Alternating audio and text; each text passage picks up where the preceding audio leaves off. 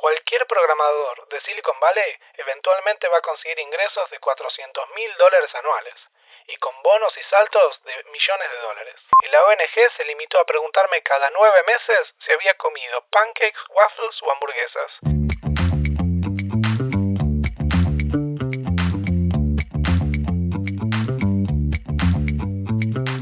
Hola gente, bienvenidos al podcast Tecnología Informal. Este es un espacio donde vamos a hablar de startups, el trabajo, la inversión, economía y productos relacionados a este tipo de empresas.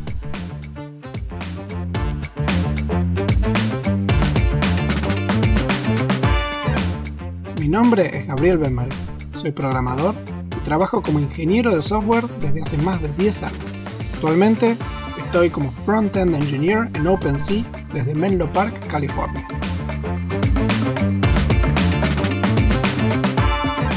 Tema de hoy es cómo funciona irse a vivir y trabajar a Estados Unidos como empleado de tecnología, cómo son los procesos de visado y por qué y cuándo vale la pena hacerlo.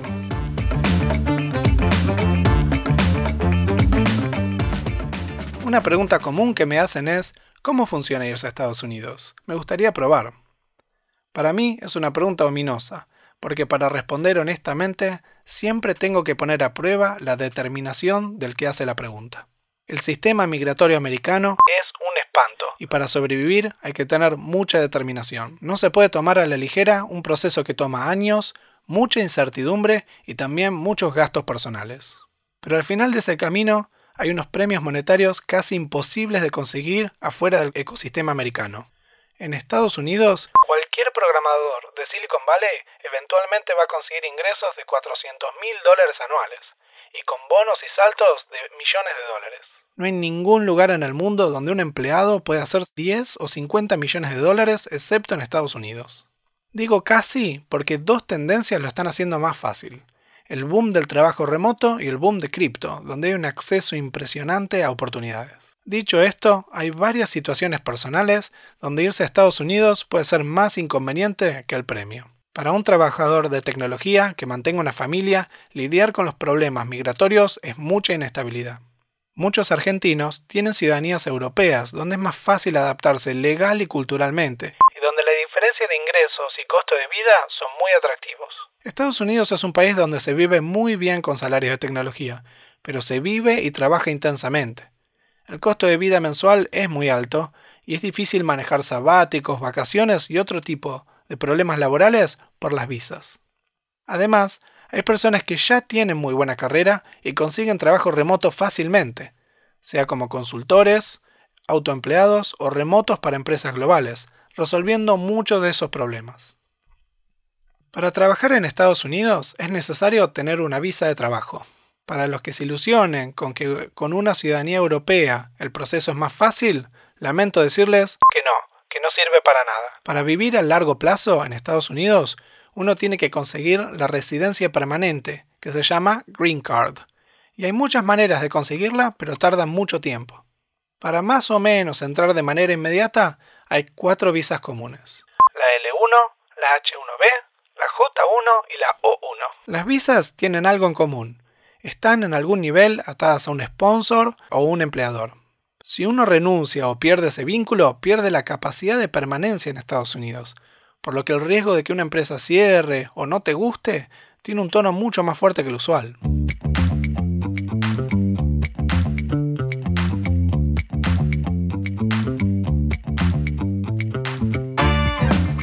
Veamos cada visa en detalle y empecemos con la L1.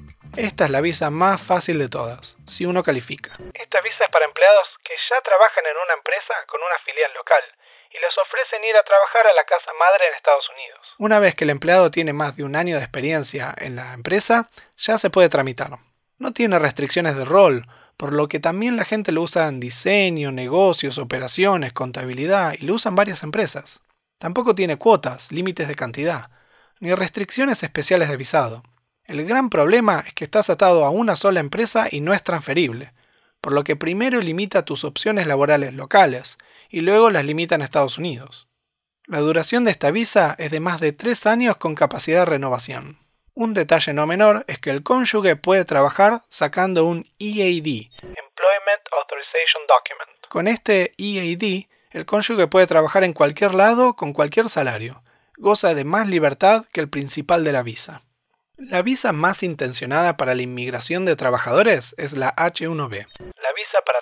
Trabajadores calificados. Un empleador extiende una oferta laboral por un empleado y hace el sponsoring de la visa. Con esta visa es posible cambiar de empleador. Por intención, esta es realmente la visa estándar para los inmigrantes que quieren trabajar, pero viene con varios desafíos. El primero de todos es que tiene un límite de personas, una cuota. Aproximadamente 65.000 visas anuales. El problema es que aplican más de 200.000 personas anualmente, por lo que la mayoría queda fuera. El proceso de decisión es tan justo como cruel, absolutamente aleatorio. Las aplicaciones para esta visa se mandan en abril y la sumisión cuesta alrededor de mil dólares. El sistema migratorio en Estados Unidos le pone el costo administrativo al inmigrante. Si no quedas en la lotería, te devuelven la plata, pero para presentar un buen caso necesitas a un abogado que junte todos los papeles y puede costar entre 2 y 4 mil dólares. Es común que la empresa lo pague, pero desde un punto de vista económico lo paga el empleado con un menor salario. Una vez mandada la aplicación en abril, te pueden contestar tan tarde como octubre. Esta visa requiere tener título universitario o 12 años de experiencia laboral, con cada año de la universidad descontando 3 años de experiencia laboral. Este requerimiento es lapidario para los argentinos, porque la deserción universitaria es altísima. Yo salí en la lotería las tres veces que apliqué, pero las primeras dos no pude demostrar 12 años de experiencia cuando no me tomaron las primeras materias de ciencias de la computación en la UBA. Esta visa tiene otro problemón. Los spouses, los cónyuges, no pueden trabajar libremente. Su proceso para sacar un EAD puede tardar años en esta categoría. Es un motivo de lucha política entre demócratas y republicanos en cada ciclo de elecciones, agregándole más injuria al proceso que ya es tortuoso. El último problema de esta visa está implicado en el proceso de aplicación. Las restricciones de calendario, más la incertidumbre de no saber si sale o no, hace que sea muy difícil de utilizar por muchas empresas que necesitan saber cuándo entra o no una persona. Por eso las empresas que tramitan esta visa tienden a ser muy grandes, como Facebook, Google, y aún en esos casos es común que no se quieran gastar en hacerla. Yo conseguí mis aplicaciones a esta visa luego de tener una relación laboral con las empresas, donde estaban mucho más motivadas a asumir el costo y el riesgo. La visa dura tres años y se puede renovar por tres más.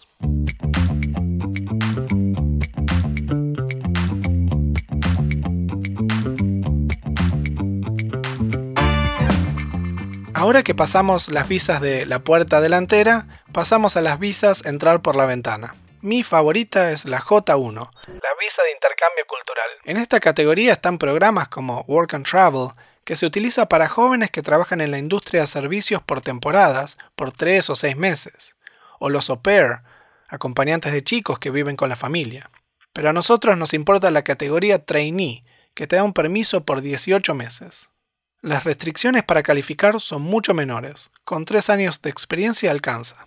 La visa no tiene cuotas, se puede sacar en un mes y en cualquier momento del año, y los cónyuges pueden sacar un EAD en pocos meses y trabajar. Una vez más, con menos restricciones que el principal de la visa. El sponsor de la visa es técnicamente una ONG, no la empresa que te contrata, pero el empleador elige a la ONG, por lo que es un proceso bastante trucho. Yo saqué la J1 dos veces. Y la ONG se a preguntarme cada nueve meses si había comido pancakes, waffles o hamburguesas. Para ver si me adaptaba a la sociedad americana. Pero esta visa tiene algunos problemas. Primero, que dura solo 18 meses y sin renovación. Esto es un problema para hacer carrera dentro de una empresa, y la esperanza es poder cambiar a otra visa más estable rápidamente, pero no siempre es posible. Yo perdí mi permanencia en Estados Unidos porque no calificaba para la H1B y caducó mi J1. Me volví un empleado remoto por esta razón. Otro problema es que no es una visa intencionada para ser utilizada para un salto a una segunda visa. Y eso puede traer escrutinio sobre la empresa por entidades migratorias, por lo que ninguna empresa grande lo hace. Solo empresas chiquitas bajo el radar y en general bastante desesperadas por talento. Las dos empresas a las que entré por este mecanismo tenían serios problemas operativos y les costaba conseguir talento. Además, la visa tiene una peculiaridad. Le pide a los visados que vuelven a su país dos años antes de querer volver a trabajar a Estados Unidos, dificultando el paso entre una J1 y otra visa. Pero esto para los argentinos se sortea más o menos fácil. Con el llamado waiver. Estados Unidos te deja abandonar ese requerimiento con un documento en el que Argentina diga que no tiene objeción con que te vayas a Estados Unidos. Creo que en toda la historia de Argentina fui el único que lo pidió, porque en la embajada, el consulado, ni sabían qué era. La embajada me pidió un documento de la UBA para que ellos digan que no tenían objeción. La UBA, que tampoco sabía qué le estaba pidiendo, felizmente firmaron un papel en el que decían que yo, que no era ni alumno ni graduado, no les importaba. Luego de eso, me retiran el waiver y pude sacar la H1B casi inmediatamente. Por último está la O1, que es una visa para personas extraordinarias. En la página oficial del gobierno americano, te hacen creer que si sos Jesús no calificás para esta visa, pero aunque la vara es alta, es una visa más común de lo que se espera. Esta visa no tiene cuotas y se puede sacar rápidamente. El problema es que es una visa con una alta tasa de rechazos y realmente hay que armar un buen caso personal para impresionar a los burócratas de inmigración. Armar ese caso con una firma de abogados Y hay que cumplir algunos requisitos como ser famoso, ser una influencia en la industria, un investigador publicado y otros requerimientos. Esta es la visa que usan la mayoría de los fundadores que se van a Estados Unidos. Aunque esta visa no tiene límites y es más seguro de conseguir que una H1B, el cónyuge de esta visa no va a poder trabajar nunca. No hay forma de que consiga un EAD. Yo hice un intento de esta visa, pero me agarró la administración de Trump en el 2019 que puso palos en la rueda administrativa, y en lugar de contestarme en un mes, tardaron ocho meses. En el medio salió la H1B que tiene menos restricciones y retiré la aplicación sin saber si calificaba o no calificaba.